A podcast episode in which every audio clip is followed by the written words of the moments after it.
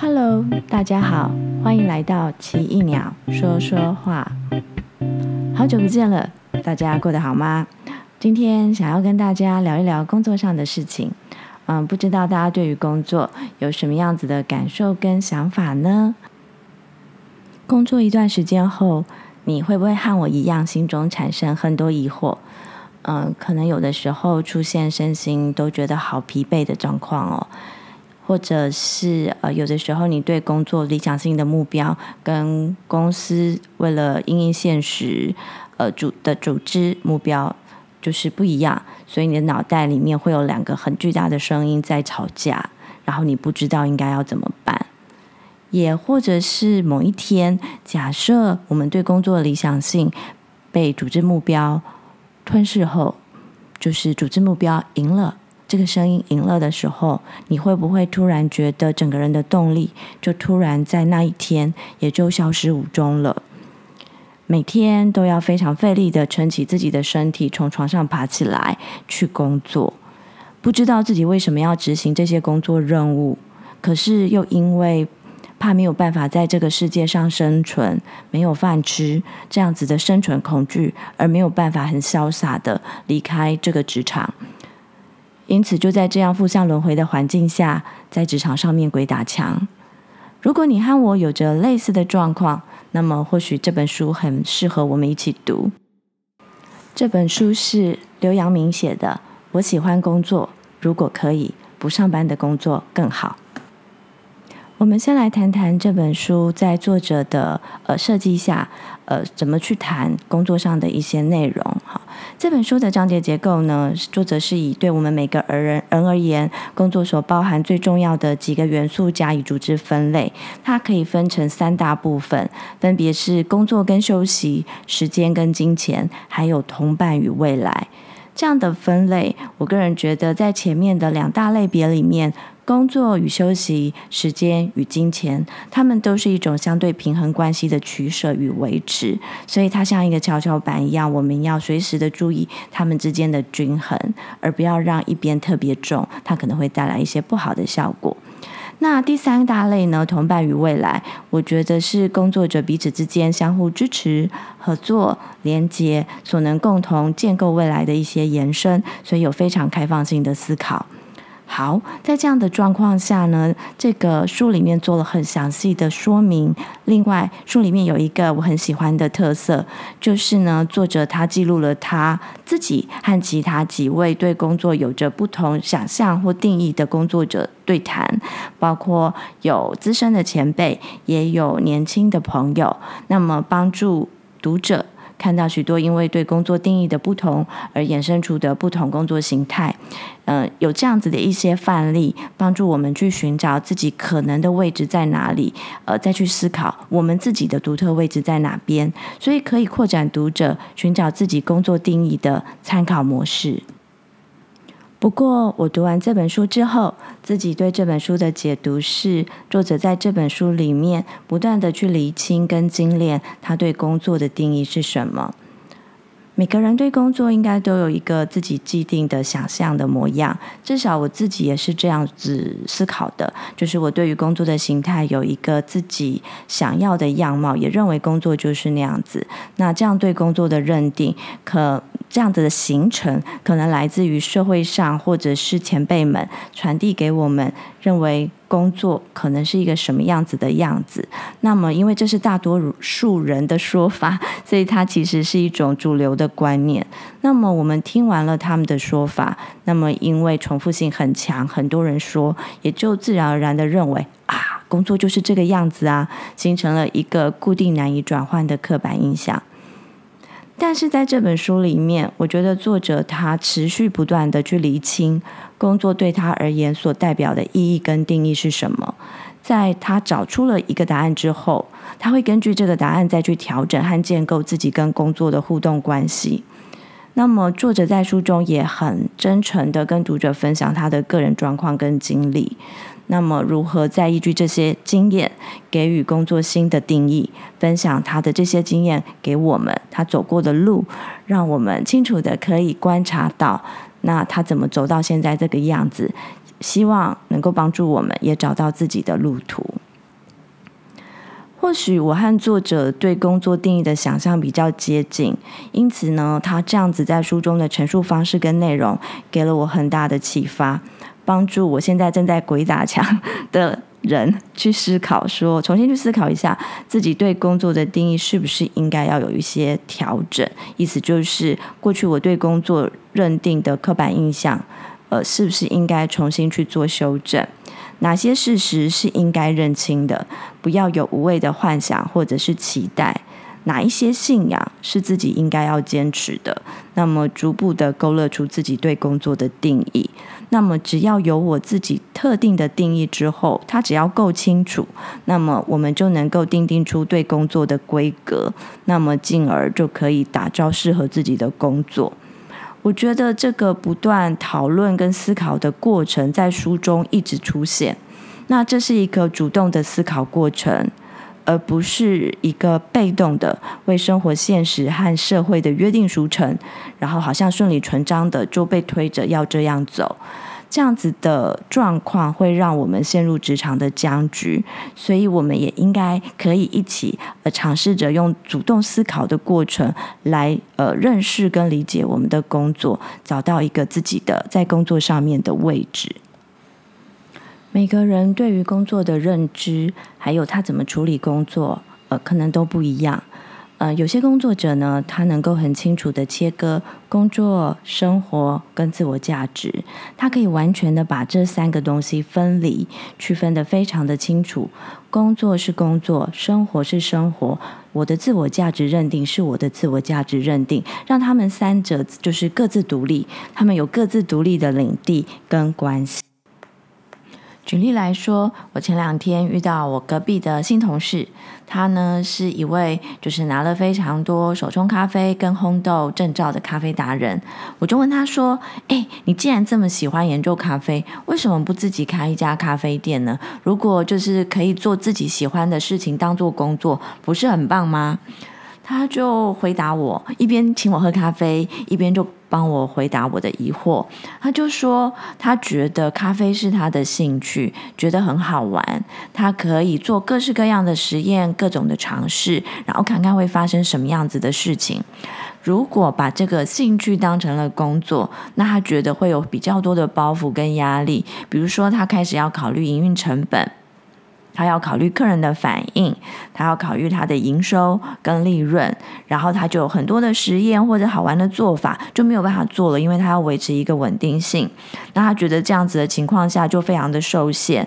咖啡就变得不好玩了。所以呢，他就很刻意的让咖啡这件事情维持在他生活中兴趣的位置上，而不是工作。所以像他这样子的人啊，我觉得他就是非常的清楚的。可以区分开，工作是工作，工作是拿来养家生活下去的。那么兴趣是兴趣，是可以让他尝试各种事情的。生活也是如此，是让他可以觉得愉快的、舒适的、自在的、放松的。但是，呃，他的自我价值也是他的自我价值。他可能会做一些事情，有一些目标去完成，完成了这些，他就觉得啊，我好棒啊。那这样的情况下，他可能跟工作也是分开的啊。所以这样的情况下，他的生活上，我觉得比较没有负担，因为他可以很清楚的去区分工作、生活跟自我价值之间的关系。可是很不幸的啊，我好像不是这样子的人，我是把工作。嗯，自我价值跟生活感觉起来是把它搅和在一起、融合在一起的人，让我刻意去区分，我觉得有点困难。尽管理智上我知道这件事情，但是在个性上好像目前还没有办法做到这件事。虽然不知道未来会不会，但是现在好像似乎是没有办法，所以我好像就必须要找一个新的途径来帮助自己脱离这个困局。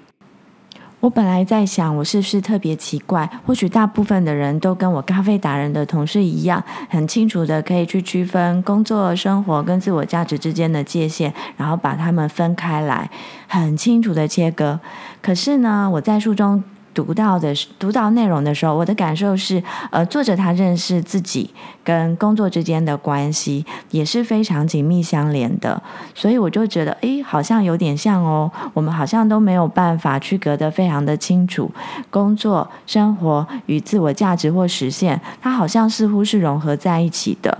只是过去的我没有清楚的。觉知或是意识到这件事情，所以才会当每次公司要我做的事，还有我自己想要做的事，嗯，有很大的反差或是冲突的时候，我就会感到特别的痛苦，而没有办法决定我要怎么完成这个工作的行为，时间都花在在内心打架了，那就找不到原因。可是因为这次读这本书的经验，还有跟咖啡达人同事聊天所得到的呃资讯之后。我就知道了这件事，非常清楚地感觉到说，我之所以感受到痛苦，是因为我过去没有认知到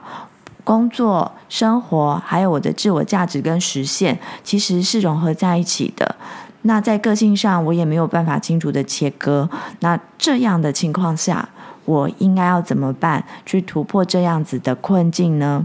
那作者在这本书里面，他好像就透露了这样子的事情，就是以他的经验，呃，给予了我一个指引，说我可以怎么样尝试去整理、认识自己。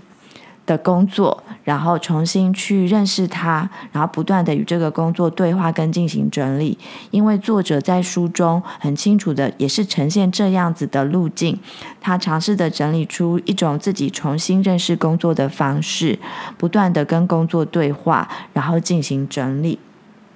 重新去定义工作到底是什么，对他自己而言。然后根据这个定义呢，他再去调整。跟寻找这个工作可以具体实践的方法是什么？然后想出了一个方法之后，他就去实验，然后观察自己在工作上的状态，还有自己身体跟心情上的状态吧。然后呃，根据这两个之间互相的互动，然后再去调做调整。那进而到现在打造了出一套自己。独特的工作形态。虽然他是一个独立的自由工作者，他没有隶属于任何公司或组织。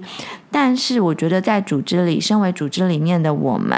尽管职位还有某一些工作任务还是在那里，但是当我们想清楚之后，我们面对组织给我们的工作的时候，或许就可以找到一个自己比较舒服的态度。但是同时，呃，公司的主管或老板也能接受的一个均衡，那而不是说，呃，只往呃老板的那个方向倾斜。或者是只坚持自己的立场，因而造造成自己在公司上面很尴尬的角色或者是状态。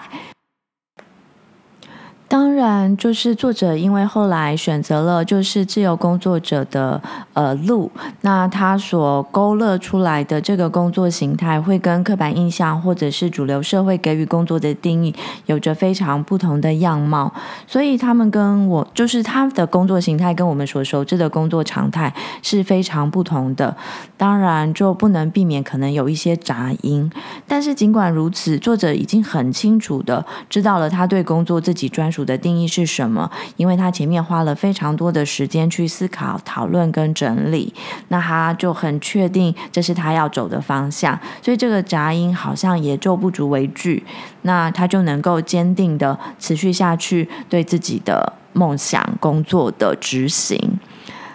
我觉得这个概念对我来说也是一个很大的启发，因为过去的我都还是按照着社会对工作主流的定义去想象，尽管我知道，呃，目前这样子的工作形态我不喜欢，但是我还是依据着就是主流定义画出来的那个工作框框去想，我有没有其他可能。所以尽管我知道创造工作的这个新概念，但是。嗯，我却没有办法做到，因为我仍然局限在传统工作的框架中去思考，还是用固定的模式去想创造自己想要的工作这件事。所以在一开始，呃，可能就把自己困住了，因为我没有跳脱。固有工作想象范畴框架的这件事，所以我就没有找到一个新的可能。所以读完这本书，就让我想到了，或许我也我先应该放开对，就是过去呃我对工作呃主流的所有认识，应该大胆的去想一些事情，然后最后再把务实性呃纳进来，然后再去做调整，可能会是更好的吧。如果自己能够脱掉这个框架的话，或许呢就可以重新去定义工作是什么。那么根据这个定义去找出目标，然后也可以为自己定出一个怎么样的情况叫做我有好好工作，而不会因为以老板的目标为目标而觉得好像被老板控制。呃，不会被某一些现实的条件所局限，或者被他人的言语所左右。有了一个自己评估的标准，那我就可以去厘清对方言语中的工作不认真，到底是不是一个事实。嗯，作者在这本书里面，他其实呃去想了一下他在生活上面所需的花费，他身体所能承担工作的状态，还有他想要生活的样子跟模式，然后再加上工作想要做的事情跟所能赚的钱，他完做了一个整体的考量之后，他去设计了他现在工作的呃。定的样态，那就找到了一个他觉得目前工作起来还蛮不错的方。谈完了这本书整体上带带给我的启发之后呢，接下来我就依据自己对书中内容的解读，还有对自己觉得比较有意义的详细内容跟大家做分享，而不会依照作者设计的结构和大家做介绍。这本书给我的呃启发大概可以分为三大部分。第一个是判断自己在工作上有状况的征兆跟征候是什么，就是如果是生病了，那那个症状是长成什么样子。第二个是对工作的理解、校正跟重新定义。第三个是依据这个自己找出的工作定义，又应该怎么去执行实践的方法？那我们应该要怎么去思考呢？然后去做呃执行它。第一个判断自己在工作上有状况的征兆是什么呢？呃，意思是指我们怎么样去观察或者是判断自己在工作上面出了一些自己不想要的情况。那这些情况或这些征兆可以让我们发现，在工作上有些事情似乎出了问题，需要我们的关注以及处理。这本书里面，我读到许多作者提到他非常多他个人在工作上面有的状况，他发现了他一些他的身体跟心里面的一些现象。那这些现象呢，也就帮助我去辨识和理解我们对于工作的认知可能有一些问题，帮助我们去发现这个问题。那这样子，我们才能够去有机会去想应对的方法。如果我们一直都没有觉知，自己就会一直在不知觉的状况下莫名其妙的继续痛苦下去，长期下来对自己的身体其实并不健康。那我发现很有趣的是，书中提到和我也有一样的症状是什么呢？就感觉很疲累啊，不论睡多久，就算好好睡觉，也还是一直觉得睡不饱。那醒来还是觉得很累，这是第一个，就一直觉得啊，好累啊。第二个呢，是长期的肩颈酸痛，我几乎每一天肩颈。都觉得酸痛，背也很痛。尽管我去做运动啊，或者是稍微休息一下，好像也没有很显著的改善。第三个可能是头痛啊、头昏啊，或者是脑袋糊成一团，然后什么事情进来的时候就觉得呃，应该现在是要怎样，不知道该怎么办，然后你就会没有办法处理工作上的一些事情，还有。你会觉得在情绪上比较烦躁，那严重一点会很容易暴怒。就人家其实也没有做什么特别的事，但是呢，他只有一个小动作或一句短短的话，就会马上让你嘣爆炸了。或者是呃，不管事情是工作上的事情要处理的很多还是很少，怎么样都提不起劲，然后失去了动力跟干劲。然后脑袋中就有一个声音不断的问自己说：“现在到底我在做什么？做这些工作到底有什么意义？”刚才说的那么多明显的身心上的症状，其实都是可能是工作低潮的讯号。当然，每个人工作低潮的讯号可能不一样，但是我们就是要随时有警觉，要自己发现。当讯号出现了，就要提醒自己应该要休息，同时想一想为什么自己的身体或心理会是这个样子，就发生了什么事情啊，或是自己想了什么事情啊，才会造造成这样子的征兆。我们或许会问，那工作的低潮又从哪里而来呢？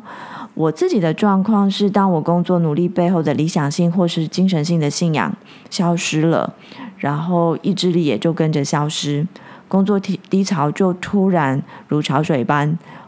完全的淹没自己，一夕之间就从原本很快速运转的工作机器到完全停摆。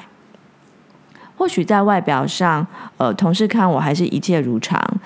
觉得看不出来。但是其实自己心里很清楚的知道，呃，我的工作状态有非常大的落差。那工作或者日常生活的一切，都觉得非常的费力。或许我们会想，为什么会发生这样子的事情呢？作者在书中应该是第三十页吧，他分享了他自己消耗殆尽的一些原因。这个原因跟我也蛮像的。他说。他觉得工作量越来越多，也不知道要如何减少负担。提前做完也不能提早下班，有空白时间就被新的交办事项塞满。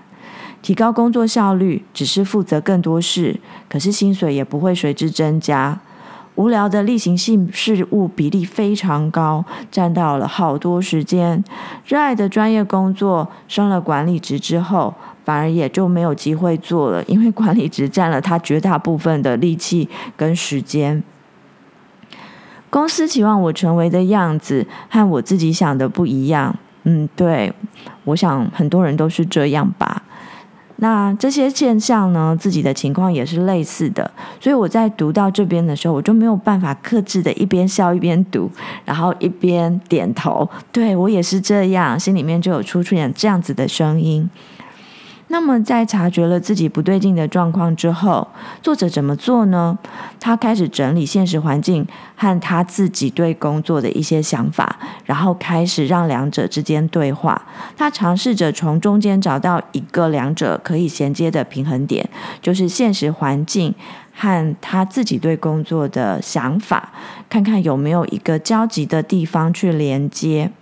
然后重新去理解工作跟自己还有大环境之间的关系，去调整自己对现实的认知，重新去定义出适合自己的工作是什么，兼顾自己跟社会的需要，而不会脱离整个社会的群体。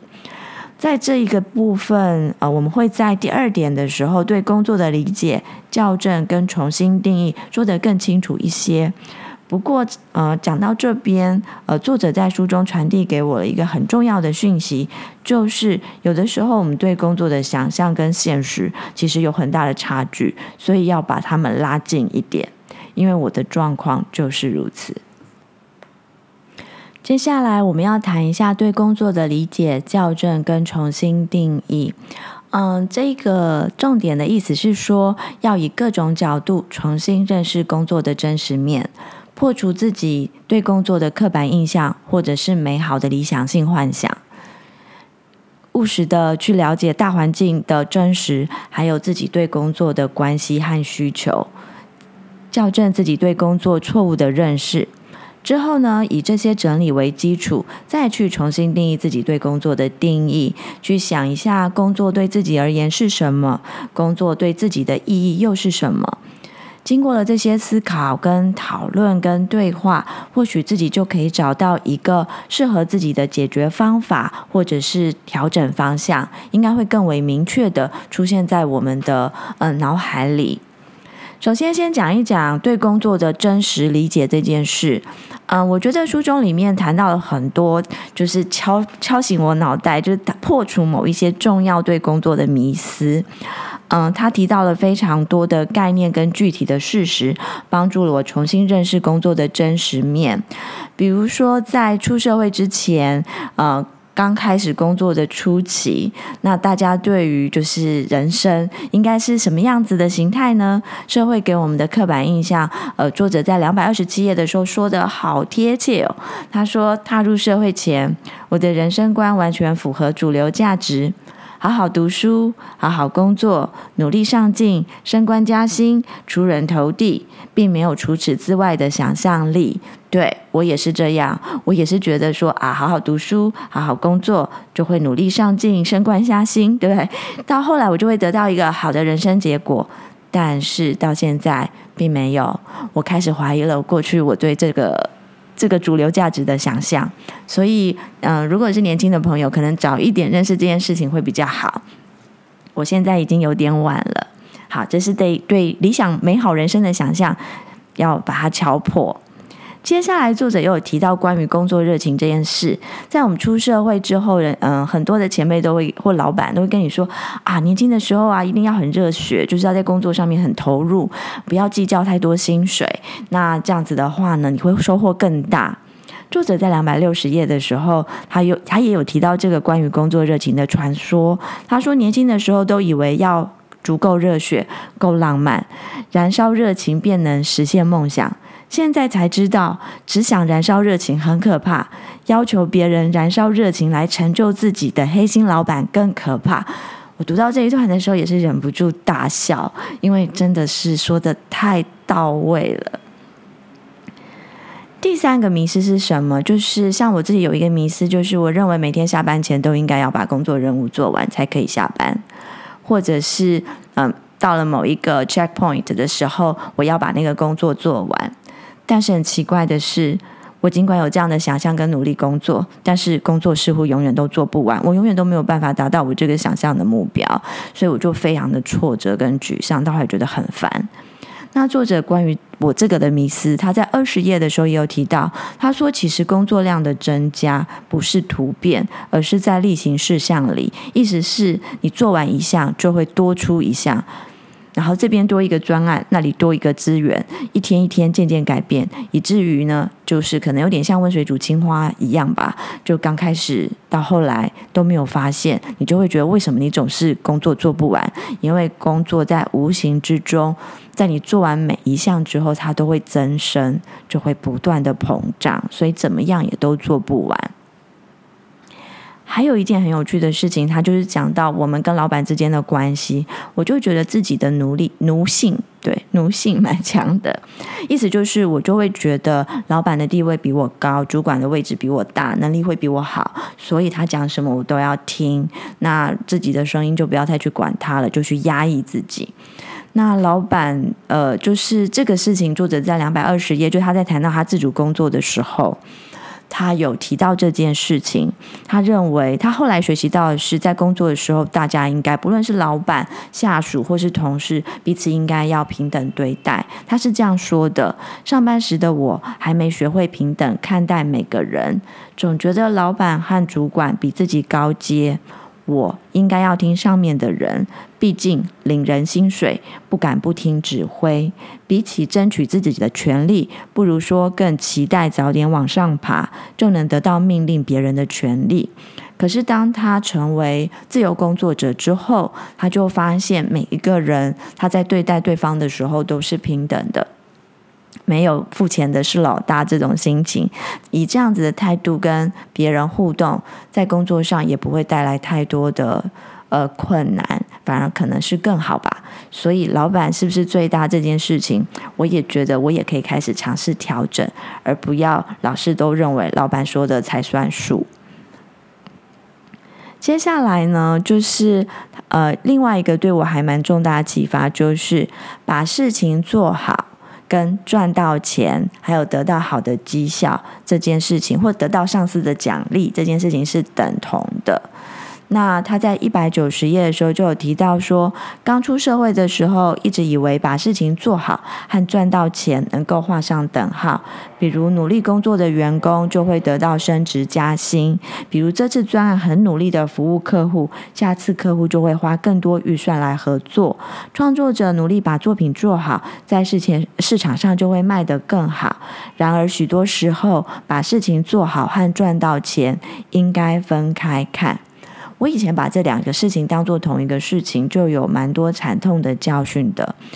那就想不通也解不开。但是呢，看到这一句话的时候，我就发现，诶，如果我能够把事情做好跟赚到钱分开看，那么或许我就会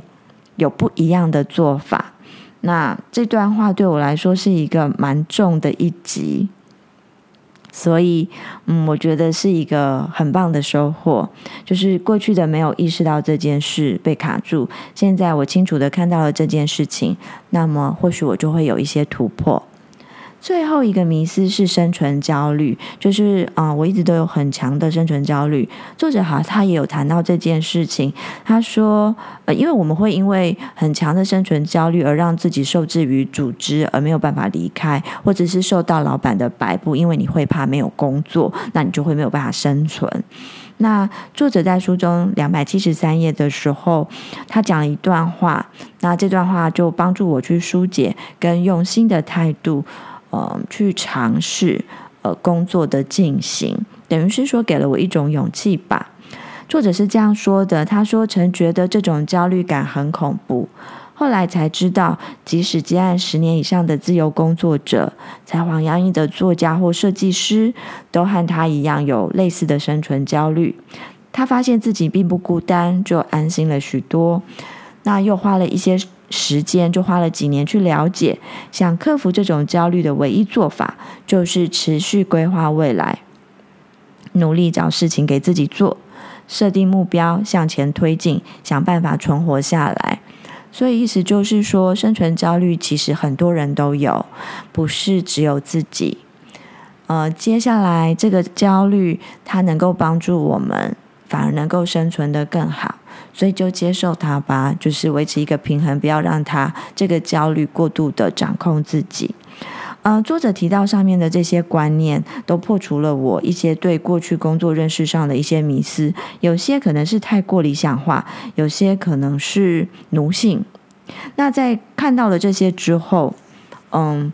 如果我就在想啊，早一点看到可能会更好，而不会再说随着年资的增加，做出了各种尝试，发现情况依然没有改善，那时候就有点崩溃。那如果早点看到的话，嗯，早点发现这个真相，理想跟真实之间产生的落差就不会那么巨大，那么自己的痛苦也就不会那么严重了。好，在真实的认识了工作的状况下，我们就有机会去拨开这个工作的迷雾，重新去确认工作的真实跟自己的期待。那么这样子的情况，就等于是准备好了，我们就可以再去尝试跟寻找自己在工作上面的位置，想要扮演的角色，或者是投入的心力的程度了。在破除了对工作的误解跟迷思之后呢，那我们就可以开始许愿自己想要工作的模样啦。那么作者在书中提到一些他心目中想要工作的呃条件，比如说在第三十页的时候，他有写到，如果跟工作能够变成这样就好了，可以调整，意思是可以增加或者是减少。工作量，那当然可能是自己的意愿了，哈，就是他可以依照自己的意愿去调整。那么事情做完了就能够放假，嗯，就是做完工作可以不用留在办公室里面等下班时间。那么薪水会随工作能力和效率而调整，然后可以减少无聊无聊的例行事项，多做喜欢的工作。成为自己想要成为的样子，嗯，他列出的这些条件啊，嗯，其实我也这么认为。对，如果是我列，我可能也会列出这几个要件。那这些要件是作者可能经过思考之后他自己条列出来的，但是他另外呃又有一个。呃，评估工作可能要是什么样子的比较具体的要件，他在四十二页的时候有说，希望自己的工作不符合劳基法保护，那么他就借用了在法律白话文运动里面去解释劳基法的文章里面有一个定义，就是什么样的人才会受到劳基法的保障。那么他说，老师跟医生呢都不属于被保护的范围。嗯，这边我想要说一下我的观察。我觉得目前老师跟医生他的工作，呃，要达成的目标跟样态，可能因为呃资本主义侵入的非常严重，所以在某种情情况下，我觉得他也越来越像劳工所工作的组织了，而不像呃另外一种形态的组织运作。但这可以再观察看看啦。好，那在劳基法里面所提出的三种从属性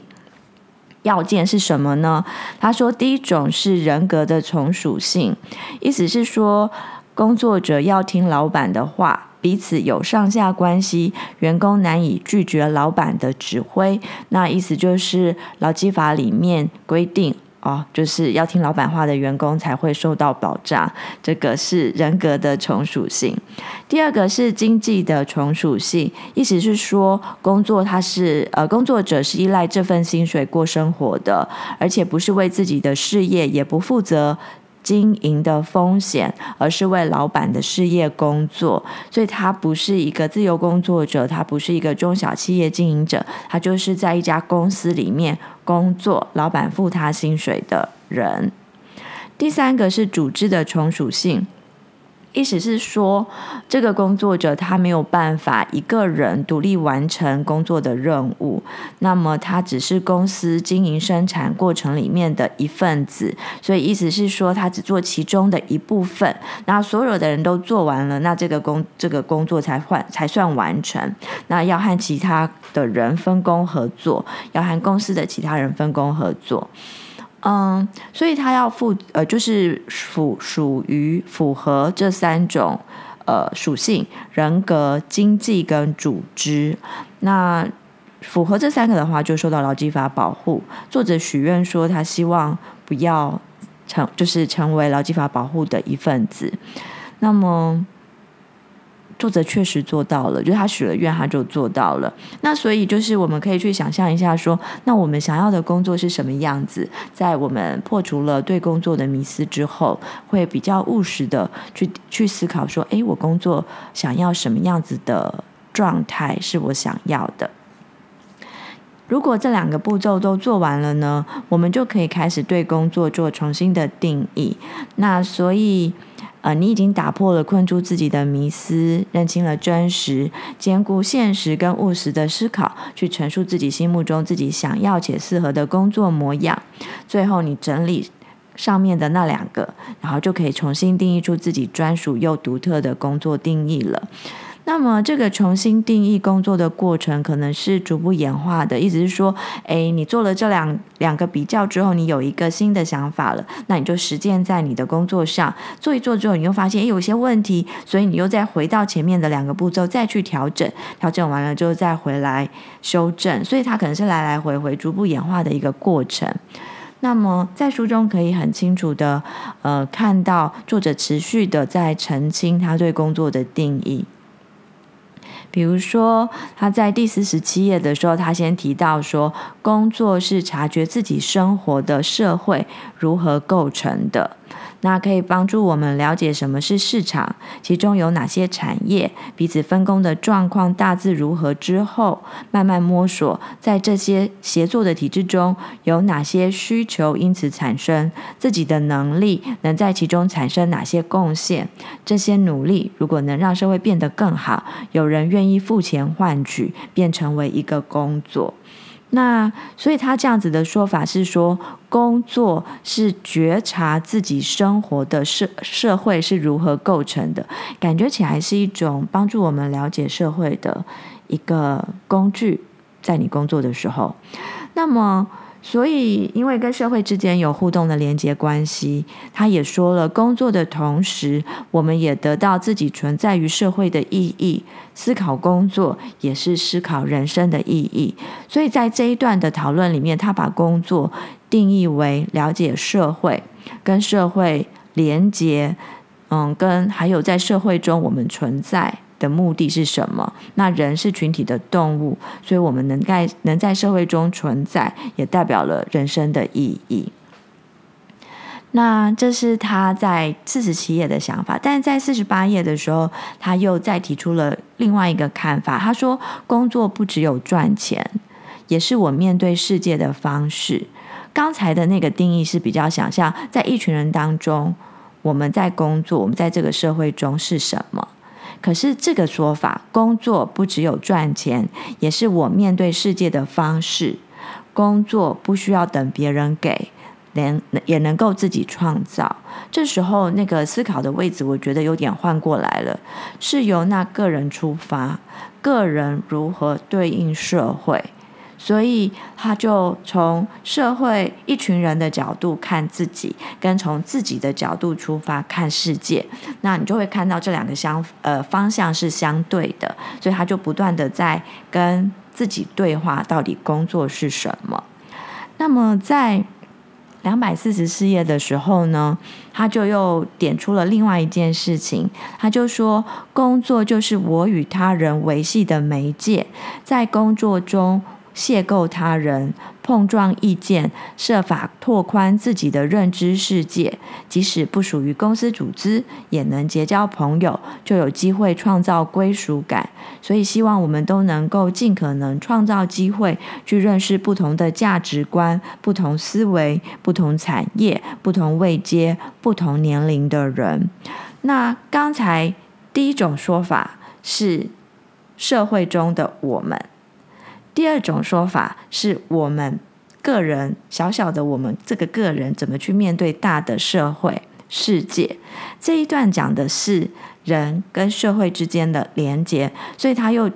澄清了说：“哦，工作其实是我们个人跟社会的连接，不论是人，还包括了新的知识跟新的资讯。”因为他在二十四两百四十五页的时候讲到村上龙小说里面的一句话，他引用了，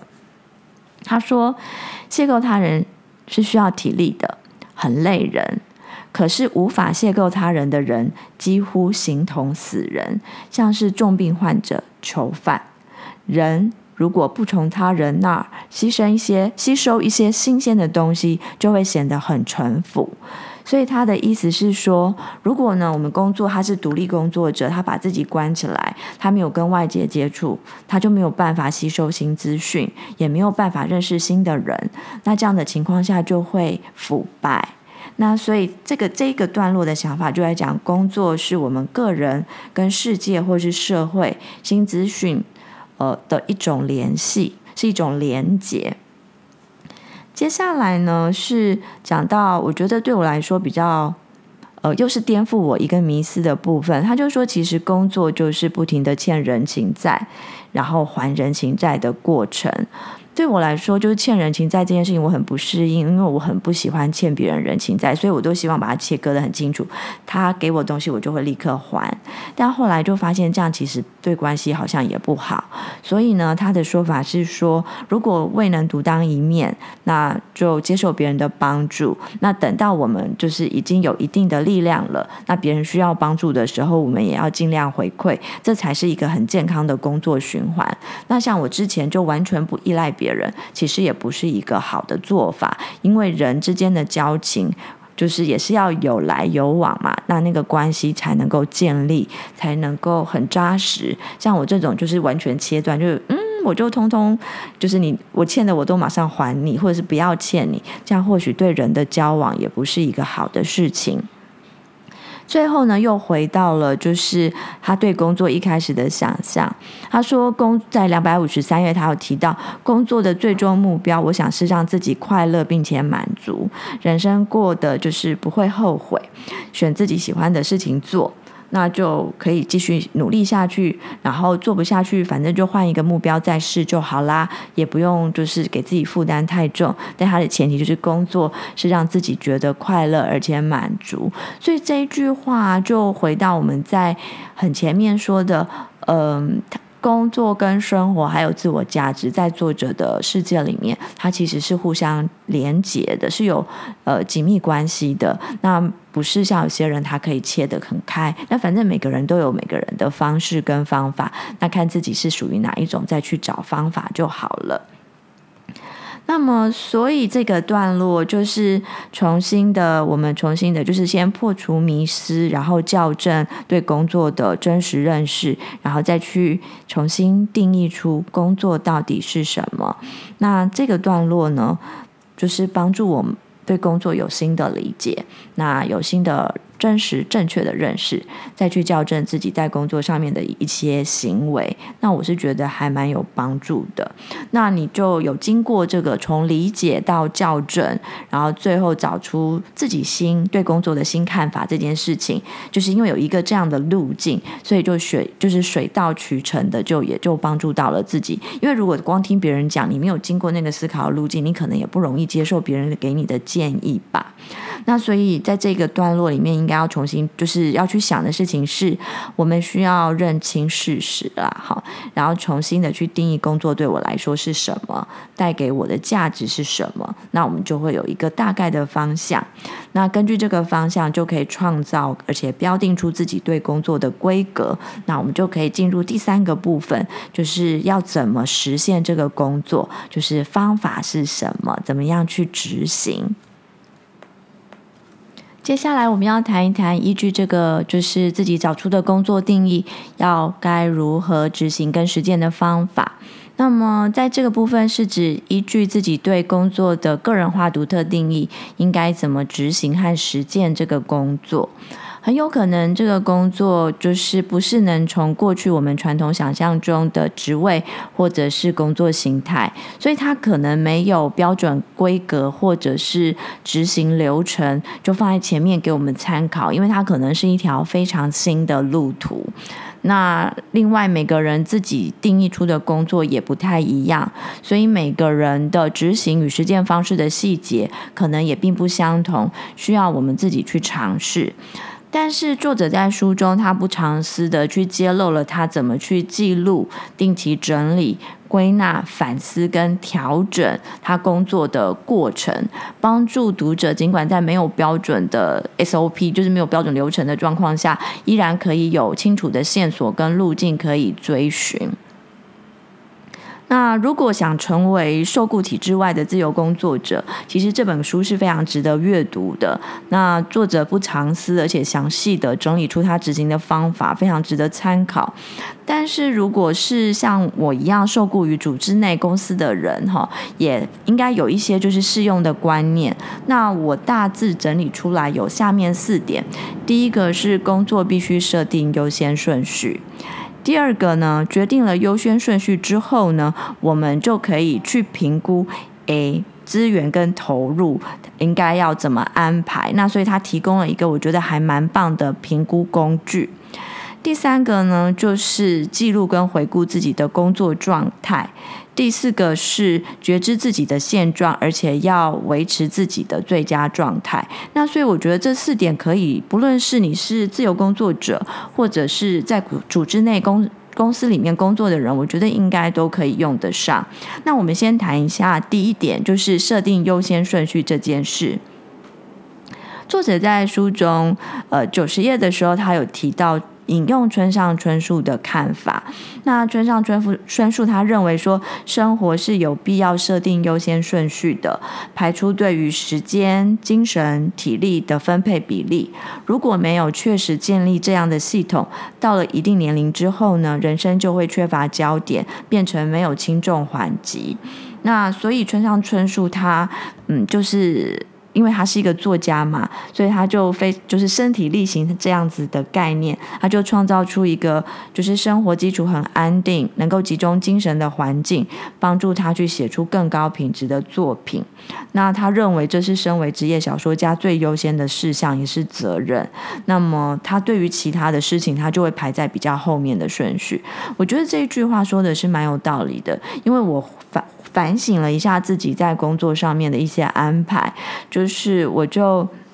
按照每个工作的死线去决定工作的内容，然后老板说要做，我就全部都接受，我就每一个都做，我都没有仔细的去思考说，呃，对我自己对工作的想象而言，哪些东西是应该优先做的，哪些东西应该放后做，然后哪些东西应该要做到比较。高品质，哪些东西其实呃做到可接受的水准就好了。我没有这个想法，所以我通通都尽可能的把。把品质都拉到最高，最后的状况就是累死自己，然后没有任何聚焦，因为老板就会觉得你好像没有什么特殊性。那所以这样的状况下，我就还蛮认蛮认同这段话的，就是好像在工作上要设定优先顺序，因为人的时间、力气、精神都是有限的。那设定了优先顺序，我们才能够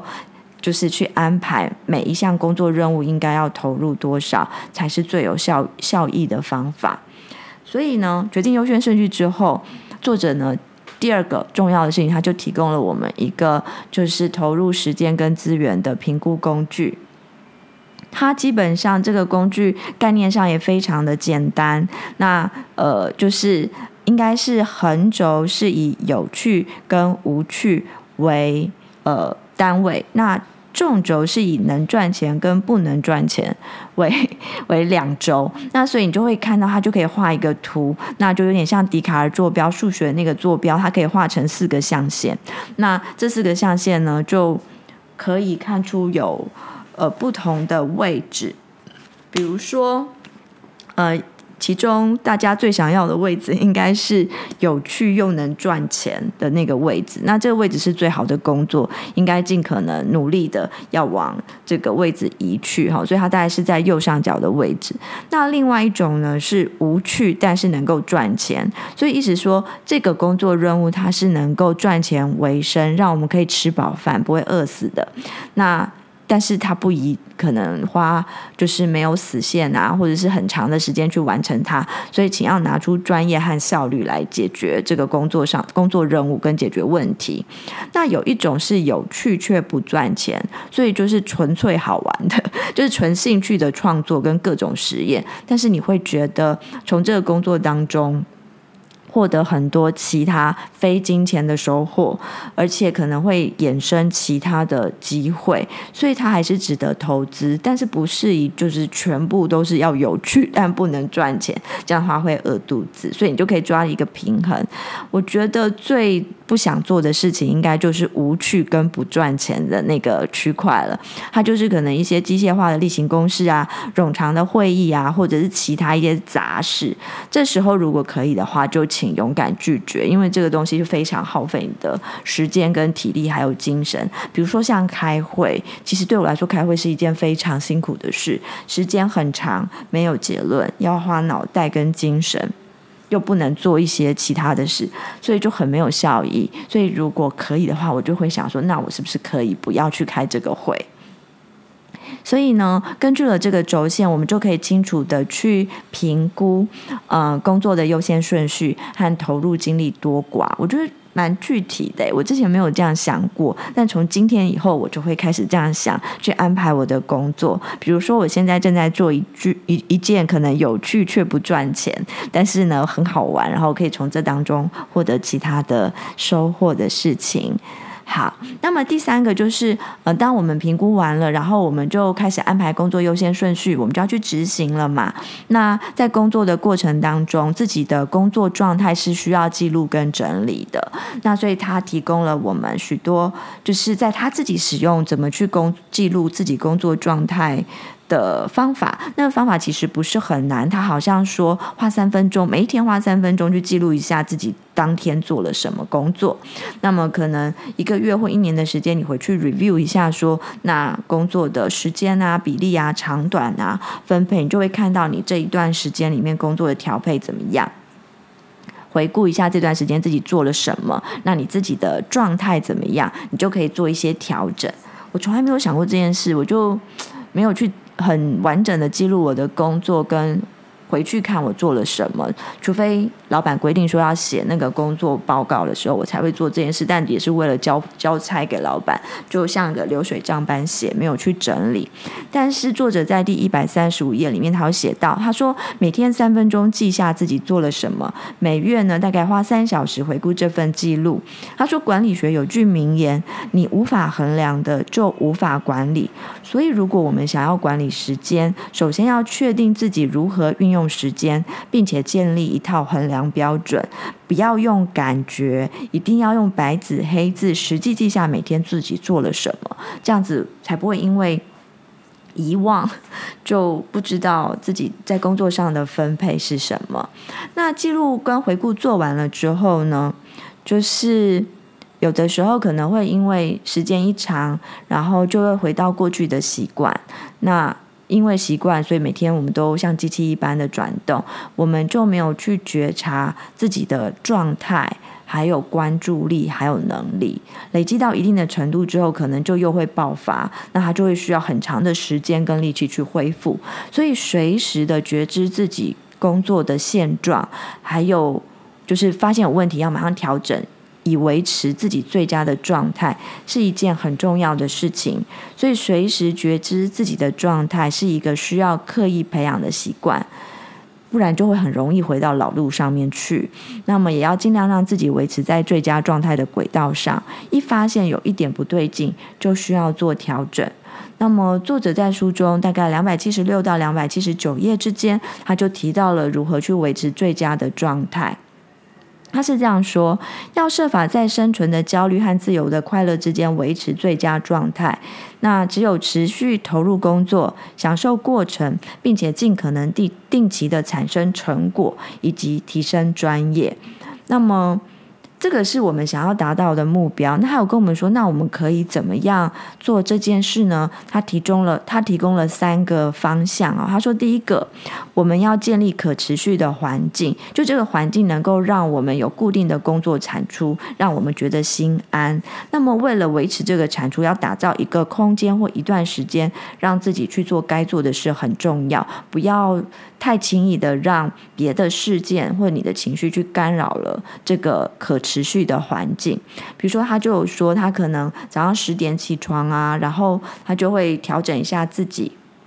他就开始进到他工作的地方，那工作地方可能是一个咖啡馆，他的工作室，或者是他平常，反正他有几个地方是工作的。他进到那个环境之后，他就会开始工作，大概会工作到下午三四点左右，然后他才会休息。那他每次就是进入了那个空间，他就。进入那个环境，他就会稳定的开始工作。那养成这样子的习惯跟打造这样子的环境是蛮重要的。那第二个就是不要忘记工作的意义，必须要知道自己为了什么目标而工作，这样才能取舍哪些事情该做，哪些事情不该做，而不会糊里糊涂的就都做了，或是落了哪一项，或者是不知道怎么取舍。嗯、呃，比如说像呃刚才他教给我们那个工具。呃，比如说这份工作，我要的单纯就是赚钱，所以那我就是在最短的时间内，最大的效益去把它完成，把钱赚回来。那其他就不用苟延残喘，就是 去修正它了哈。那只要客户接受买单，这样就可以啦哈。因为我的目的是赚钱嘛，不要用其他的因素去干扰它，所以不要忘记这个工作的意义是什么。为了什么目标而工作？第三个是维持健康的人际关系。有的时候就是大家可能都会觉得有挫折啊，或是沮丧，或是遇到问题。这个时候如果能够有请可以请益的伙伴，那让我们能够熬过很困难的时刻，产生勇气承担风险。那。他人的支持是重要的，那这个他人是谁也很重要啦。当然就是能够了解我们，可能跟我们类似想法的，那愿意帮助我们的人。那那个有毒的人就不需要去靠近他了。我是这样觉得，因为那样可能没有办法维持健康的人际关系。那所以维持最佳的状态呢，三个方法，我们再次跟大家整理一下：是呃，要建立一个环境。能够让自己随时的进入呃工作的状态。第二个呢，要不要忘记工作的意义？第三个是维持健康的人际关系。所以，怎么样去实行呃，就是实践嗯、工作这件事情？我们调整之后的工作这件事情呢？第一个优先顺序要先设定好。第二个呢，用一个好的评估工具来帮助我们决定，就是怎么去。投入我们的时间跟力气，然后工作。第三个是工作要定期的记录跟回顾。第四个是要觉知自己的工作状态，而且维持自己的最佳状态。